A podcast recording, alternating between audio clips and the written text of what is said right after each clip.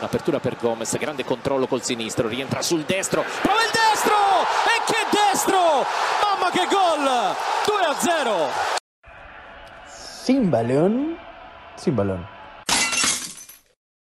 Un capítulo más de Sin Balón en una de las secciones pues que el público nos ha dicho que es de sus favoritas, sin gloria pero con gracia. Estos equipos pues muy pintorescos, muy alegres, pero que los títulos no los han acompañado. Hey, pero bueno, aquí la historia puede cambiar tan pronto como en un par de semanas. El equipo del que vamos a hablar hoy puede cambiar la historia de su propia historia y lograr un título sin precedente alguno. Sería un hecho histórico que, que acá desde Sin Balón vamos a hinchar desde nuestra trinchera para que pase. Vamos a hablar del Atalanta de Bérgamo, el equipo de Papu Gómez y Gasperini, que ha vuelto loca toda Europa esta temporada. Y cabe mencionar que desde Sin Balón estamos un poco nerviosos porque nos ha ido bien con esto de alentar a los equipos.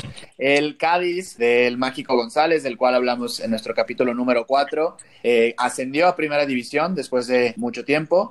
Eh, Unión Berlín, que estaba debutando en la Bundesliga, mantuvo la categoría y digo, bueno, por ahí los colibríes no han, no han regresado pero esperamos que el Atalanta lo, le, demos buena suerte.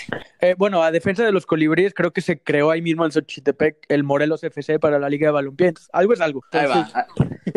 si gana el Atalanta, creo que ya vamos a vender nuestros servicios para que los equipos levanten. Hay, hay oportunidad de negocio para todos. Sí, guiño, guiño, peláis. Pero bueno, vámonos a, a, Bérgamo. Esta ciudad muy cercana de, de, Milán ocupa parte de la, de la zona metropolitana de la ciudad de, de Milán en Lombardía. Eh, vámonos más atrás en la historia. Era un municipio romano llamado Bergomum, que, eh, bueno, la historia de, de, Italia es muy confusa, un montón de reinos, de ciudades, estados y demás. Entonces Bérgamo pues sufrió estos, estos, los estragos de estos cambios políticos tan drásticos desde los años medievales hasta, hasta los 1900. Pasó a ser parte del, del reino de Milán, del reino de Venecia. Eh, por ahí sufre una guerra con su vecino, que es la ciudad de Brescia ya después hablaremos de esto porque es un clásico también en, en futbolísticamente hablando. Por ahí Italia, si nosotros la escuchamos, a lo mejor eh, a partir de Benito Mussolini la empezamos a, a conocer más en la historia,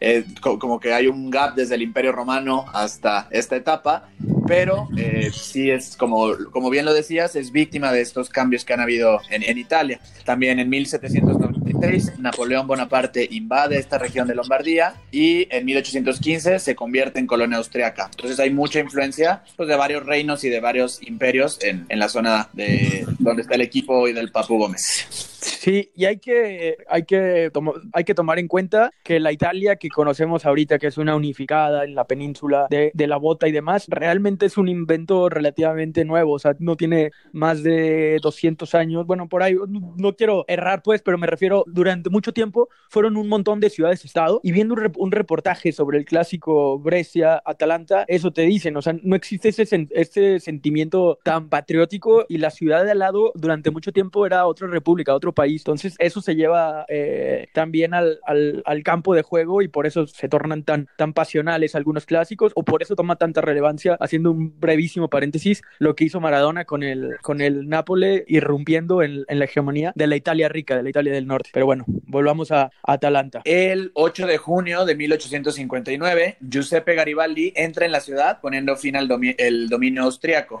Aquí es donde ya empieza a tomar forma un poco lo que conocemos hoy como la región de, de Lombardía en Italia, un poco las costumbres eh, italianas, si se les puede decir así, y hoy por hoy en la ciudad de, de Atalanta de Bérgamo está a unos 40 kilómetros de la ciudad de Milán, al norte de Italia, y eh, es una de las ciudades prealpinas que se les dicen, está muy cerca ya de lo que es la cordillera de los Alpes. ¿Y de dónde viene el nombre Atalanta? Nos tenemos que remontar que en Bérgamo a principios del siglo XX había dos equipos, el Fútbol Club Bérgamo, que era, fue, había sido fundado por migrantes suizos, y el Atalanta, que en un principio había sido más eh, creado con fines de, de eh, con fines de eh, practicar el atletismo. Por eso, si ustedes se, se fijan en, en, la, en, la, playera verde con la que ha jugado el Atalanta esta temporada, sale como una, una figura como corriendo, cruzando una meta. Esto tiene un porqué y va desde el nombre. Cuéntanos, Pancho. Ahí el nombre eh, viene de la Atalanta, la figura mitológica griega, que al nacer hembra fue abandonada, pero la diosa Artemisa la envía a una osa para que la críe y la proteja. Eh, Atalanta desarrolla una gran velocidad y aquellos hombres que quisieran cazar con ella debían derrotarla en una carrera, algo que solo consiguió Hipómenes. Pero bueno, ya, ya me siento ya me siento en una clase de mitología griega.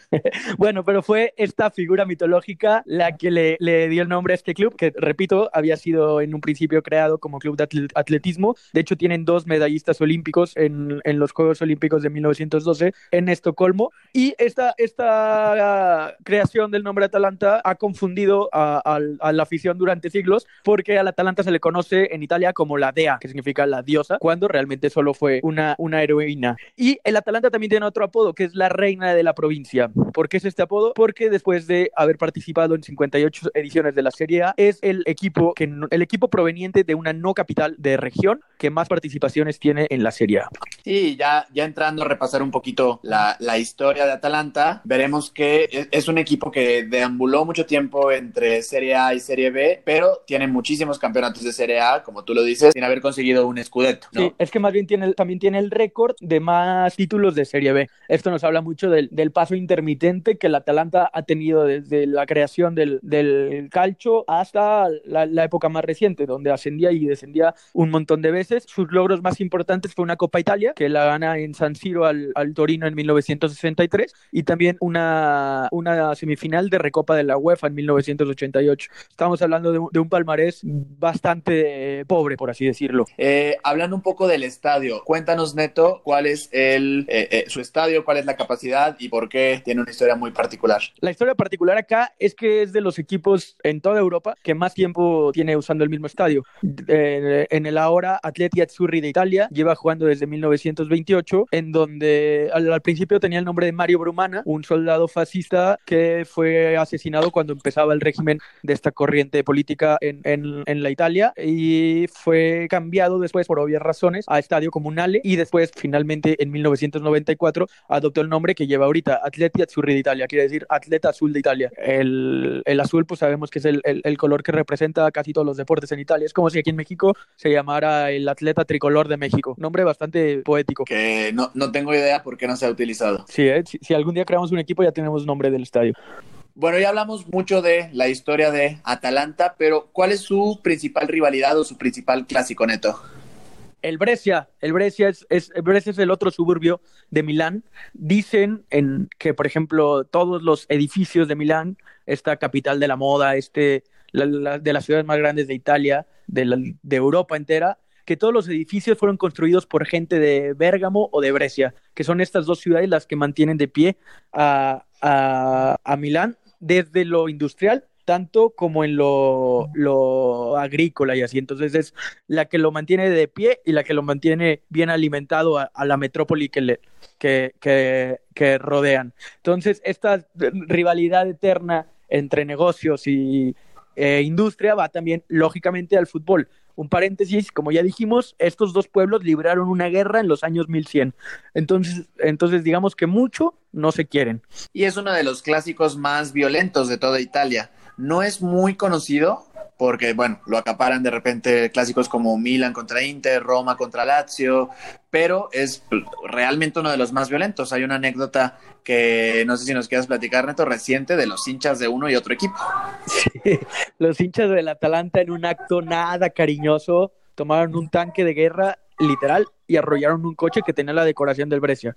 O sea, digamos, es donde entran estos tifosi, estos ultras que traen ideas medias locas y son estos los que mantienen vivo el, el, el derby, porque no, futbolísticamente no significa mucho. Se han enfrentado pocas veces por este cambio eterno de categoría que tienen. Por ejemplo, la primera vez ahora en el, en el 2019 fue la primera vez en 13 años y el Atalanta les clavó nueve goles entre los dos partidos que jugaron. Ahorita el Atalanta es mucho superior, pero el Brescia tuvo una buena época en los noventas que jugó Roberto Bayo. Ahora quizás el, el más conocido haya sido Mario Balotelli, pero también nos quedaremos sin derby Brescia-Atalanta mínimo por un año más porque el conjunto de Brescia descendió a la Serie B esta temporada. Y llegamos a este siglo, siglo XXI para el Atalanta, que es sin duda donde más reflectores ha tomado, pero no fue, eh, no ha sido todo el siglo, sino realmente en la última década.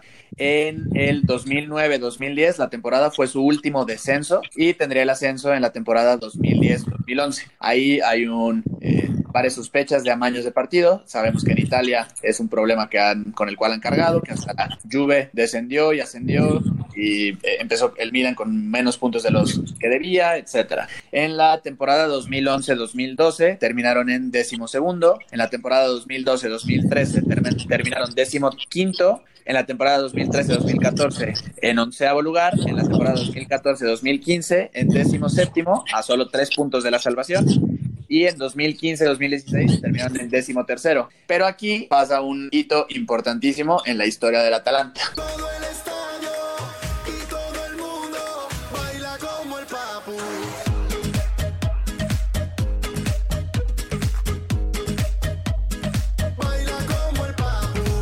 famoso Papu Gómez llegó al Atalanta en el 2014. Hasta hace unos años era un totalmente desconocido acá en México, pero eh, ahora es el artífice, líder moral, capitán de este equipo que ha deslumbrado a toda Europa, que nos ha encantado por su fútbol ofensivo y demás. Pero ¿quién es? ¿De dónde viene Alejandro Darío Gómez? Bueno, él debutó en Arsenal de Sarandí, aquel equipo coqueto eh, de rojo y azul que ganó la Copa Sudamericana en 2007 al, al América. Aquel día yo era más de Arsenal que, que toda la familia Grondona junta eh, después él debutó en el 2005, en el 2008, después de levantar esta, este título histórico para el conjunto de Sarandí, pasa a San Lorenzo y en el 2010, después de un par de buenas temporadas en el conjunto de Boedo, pasa al Calcio Catania. Acá tendría tres temporadas bastante aceptables en un Catania que jugaba en la Serie A. Ahorita ya el Catania está en la Serie C. Ese Catania fue, era también fue eh, un tiempo dirigido por el Cholo Simeone. Estaba lleno de argentinos, estaba el Catadilla, estaban varios argentinos muy, muy, tenía un estilo de juego bastante agradable el Catania y después pasa por una fuerte cantidad de dinero al Metalist Kharkov de Ucrania. Acá el Papu cuenta que la sufrió mucho desde lo, desde lo personal. Ahora ya vemos al Papu en redes sociales y tiene una familia muy bonita. Es un tipo muy que comparte mucho su vida. Aparte, tiene un disco de oro con la canción que acabamos de escuchar. Eh, tiene tres hijos bastante carismáticos. Si quieren ir a seguirlo, no se van a arrepentir. Es muy, muy, muy chistoso en, en Instagram. También su esposa, Linda Raff. Después de pasarla mal en Ucrania, porque también empiezan con todo el tema de los conflictos bélicos en el país ex soviético, regresa al calcio en el 2014-2015, como ya dijimos, para el Atalanta. Y acá empieza una historia de amor impresionante. Justo hace poco hablábamos de los jugadores que vale la pena seguir en redes sociales. Sin duda, el Papu Gómez es uno de ellos. El, la clave, digamos, con el Papu Gómez eh, es que no fue un fichaje aislado. Viene, como lo mencionaste, viene del Metalist de Ucrania, pero a, pesar de ya haber tenido un paso por Serie A, no era un jugador muy valorado eh, a, nivel, a nivel mundial. Esto habla de una de las claves que el Atalanta ha utilizado en su modelo de gestión deportiva para comprar y fichar y vender a jugadores en el momento exacto. El Papu Gómez llega por una cifra muy baja, los 8 millones de euros, al Atalanta y eh, a partir de ese momento el jugador, se, como lo dijiste, se consagra como el capitán del equipo, la guía de la mano de otra de las claves para el ascenso de este, de este club. Giampiero Gasperini. Giampiero Gasperini es el director técnico a partir de la temporada 2016-2017.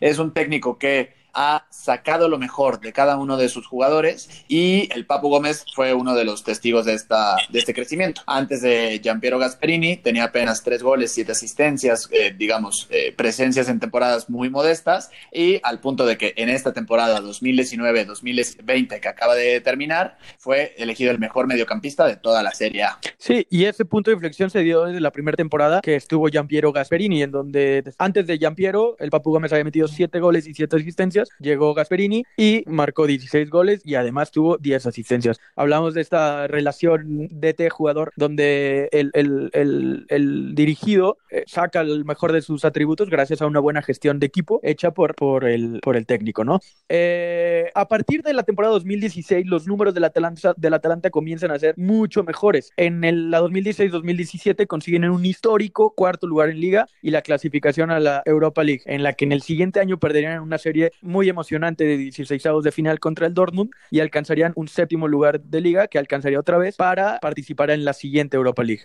En 2018-2019 elimina la Juve eh, de la final de Copa, de la final de la Copa, bueno, en semifinales y en la última instancia pierde contra Lazio, teniendo su eh, subcampeonato de la Copa de Italia. Eh, pierde en ronda previa de la UEFA Europa League con el Copenhague y termina en tercer lugar de liga. Este tercer lugar le da la posibilidad de jugar la Champions League 2019-20, que es la que estamos viviendo justo ahora, en donde el próximo miércoles 12 de agosto los esperamos a todos para que sigan el partido Atalanta contra PS. Y bueno, es el cuadro que armó Giampiero Gasperini. Eh, es un cuadro, pues la verdad, bastante alegre. Es un, ha sorprendido a Europa por la cantidad de goles que, anota. O sea, de paso, esta temporada anotó 98 goles, se quedó solamente a dos de llegar a los 100 en Serie A.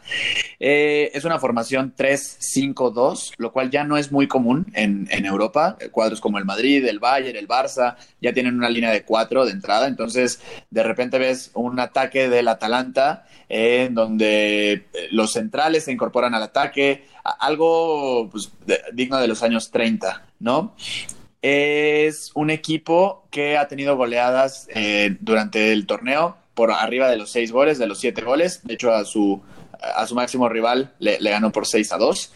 Entonces, eh, tiene un tridente ofensivo muy, pues que ha llamado mucho la atención, encabezado, como lo decíamos, por el Papu Gómez, el argentino, Ilicic, el eh, de Eslovenia, que ahora yo creo que lo han leído mucho en las noticias recientemente porque eh, cayó en una supuesta depresión dada la cuarentena, entonces no va a jugar la Champions League en el próximo miércoles.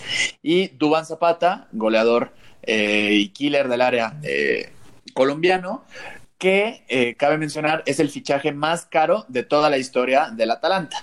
25 millones de euros fue lo que le costó al equipo de Bérgamo y será uno de los factores que analizaremos más tarde para ver eh, este tema de compra y venta de jugadores en el momento indicado. Y ahora ya entramos de lleno a la Champions League de, esta temporada 2019-2020. Fue algo histórico la fase de grupos del Atalanta porque después de cuatro partidos solamente llevaba un punto y había recibido dos goleadas impresionantes. Había perdido 4-0 con, en Zagreb con el Dinamo, había perdido en casa con el Shakhtar Donetsk y después una goleada 5-1 con el Manchester City. Después de eso recibiría al mismo City en casa. Bueno, en paréntesis, eh, la Champions la juegan en San Siro que está cerca de, de, de, Bérgamo, porque su estadio no cumple con los requisitos de la UEFA. Después de esto, los últimos dos partidos, recibe al Dinamo de Zagreb y le gana 2-0, y después conseguirá una histórica clasificación ganando en Ucrania 3-0 al Shakhtar Donetsk. Esto nos llevaría a, octavos de final contra el Valencia de España. Y acá se da un punto de inflexión en la temporada y en la historia del mundo bastante, y en la historia de Bérgamo en específico, bastante triste porque estalla la pandemia de, coronavirus. Sí, esto que ya hemos hablado en otros capítulos de Simbalón, eh, estamos ubicados en el mes de marzo. Este partido es de los últimos en Europa y pues prácticamente en el mundo que se realiza con público.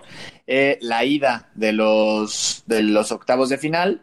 Eh, y como, lo, como bien lo mencionas, se, digo, es inchequeable este dato, pero se supone que a partir de ese partido se hace la, la pues, digamos, se esparce el virus tanto en, en esa zona que pues, se le conoce como el Wuhan de Europa, ¿no? Esta zona de Lombardía. Y es que imagínate, recibieron en San Siro al Valencia, viajaron más de 40 mil bergamescos de Bérgamo a Milán, justo cuando ya estaba el virus rondando por las calles de, de Lombardía. Entonces dicen que justamente este partido fue el que potenció el, esparcimiento del virus y es algo completamente agridulce porque futbolísticamente significó quizás el triunfo más importante en la historia del equipo, pero en lo que realmente importa que es la salud y el bienestar social, pues significó una, una tristeza total. De hecho hay, hay videos horribles en donde Bérgamo no se da abasto en los ataúdes, los camiones militares tuvieron que, que hacer las veces de camiones funerarios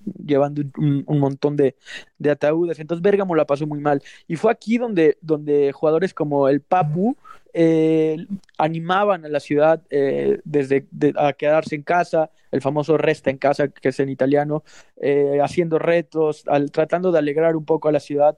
Ya después, cuando se, se, empezó a, bajar un poco la intensidad de la epidemia, el, el, mismo Papu daba las vueltas, daba vueltas por las calles de Bergamo, pues como tratando de, de animar a la ciudad, tanto él como sus, su, su familia. Entonces, desde aquí es como el, el equipo eh, se transformó en, en, una en un impulso para, para salir adelante del, de la ciudad de Bérgamo.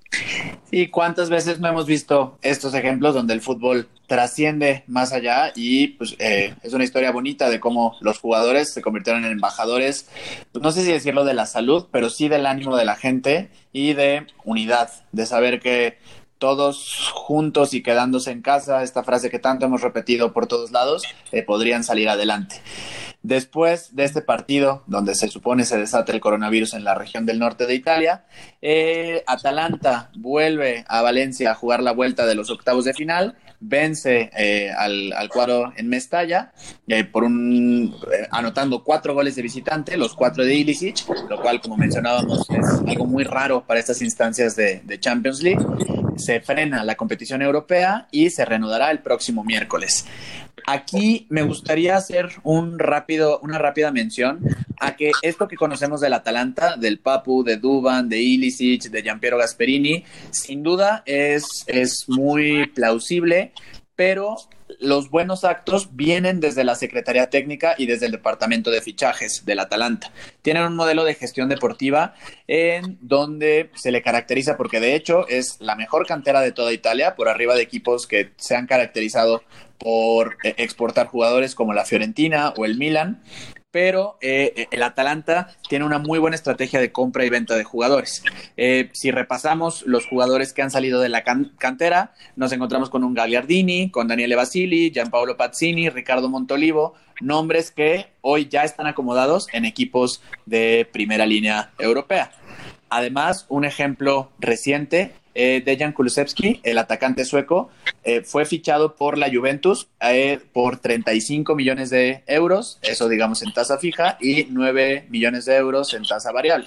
Esto que según los objetivos que consigue el jugador en el club, se los terminarían pagando la Juventus al Atalanta.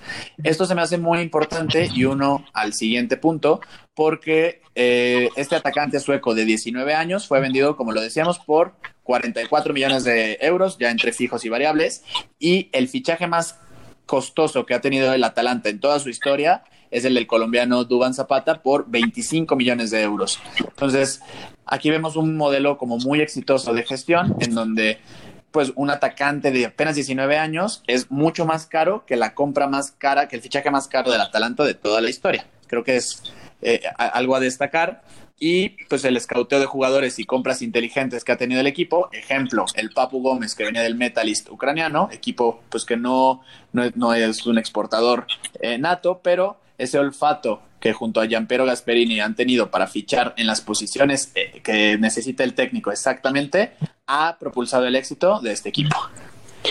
Y es que son este tipo de movimientos los que te permiten quedarte más años en la elite de tu liga y que no sea solamente un, un, chispazo la temporada buena, ¿no?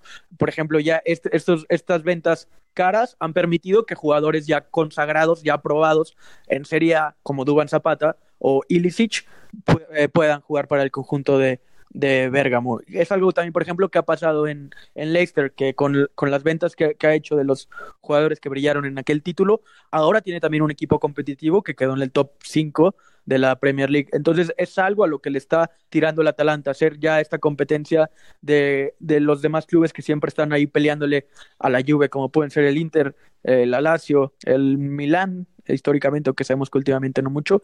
Entonces, es, es esto a lo que le apunta a convertirse el Atalanta. Y sin duda alguna, la prueba del miércoles contra el PSG será, una, un, un, será un partido muy bueno, porque el PSG sabemos que también tiene la espinita de ganar la Champions League. Y no contará con Berratti, y creo que por ahí tampoco no sé si Mbappé, pero bueno, va a ser un partido bastante atractivo en donde el Atalanta tiene una cita con la historia, porque después de ahí seguiría el Leipzig o el Atlético de Madrid y pues está ahí nomás a la vuelta de la esquina la final en Lisboa. Así que sí, por ahí en la quiniela tienen al Atalanta, ya tienen más información sobre este equipo. Eh, digamos su temporada, eh, terminó tercero de la Serie A, lo cual le vuelve a dar una plaza para jugar la Champions League del próximo año, independiente a lo que haga en el, en el torneo. Así que pues seguiremos hablando del Atalanta en lo que ya yo creo que podríamos considerar como una época que, que ha sido caracterizada en Italia. Además del fichaje de Cristiano Ronaldo, creo que esta Atalanta de Giampiero Gasperini ha sido de lo mejor que le ha pasado al fútbol en Italia. Sí, sin duda alguna dicen que es el único joven dentro de esta mesa de ancianos aburridos que es la Serie A. Pero bueno, ya eso es cuestión de gustos. Hay quien disfruta mucho el fútbol italiano. Y bueno, esta fue la historia del Atalanta, una historia peculiar, auténtica, genuina, con tintes de tristeza por todo lo que ha sacudido el mundo y que sacudió muy en especial a la provincia de Bérgamo en, en, en Italia. Y es un equipo carismático, lleno de luz, que sea cual sea el resultado contra el Paris Saint Germain o en semifinales o en final de la Champions League, sin duda alguna quedará para siempre en nuestra memoria y en los corazones de todo futbolero. Sí, sin duda, el Atalanta de Bérgamo es una luz que guía en Italia y en Europa porque pues, en el fútbol actual ya se extrañaba ver un equipo tan, con tanto ímpetu y que va al frente como, como el equipo de Gasperini y el Papo Gómez. Y aprovecho para saludar a toda nuestra audiencia. La vez pasada saludamos solamente a nuestras tías, pero ahora saludamos a todos. Eh, estamos muy contentos porque el proyecto de Simbalón va creciendo poco a poco. Eh, ya llegamos a 14 países eh, que nos escuchan. Hay escuchas por ahí en Suecia, en Alemania, que nos sorprenden y nos dan mucho gusto tenerlas. Eh, esta semana salió un capítulo que grabamos con nuestros amigos de A Dos Toques en Argentina. Entonces, poco a poco va, va creciendo este proyecto y es gracias a ustedes. Gracias también a todos nuestros escuchas que vienen por parte del, de la M. A la M, el periódico líder en la región, también nos ha impulsado en, estos últimos, en estas últimas semanas. Entonces, pues nada, reiterar el agradecimiento. Vendrán más historias sea del Atalanta o de cualquier otro equipo, que nos saque una alegría. Eh, muchas gracias. Gracias, Pancho. Saludos a todos. Y el árbitro Brick marca al final una historia para contarla.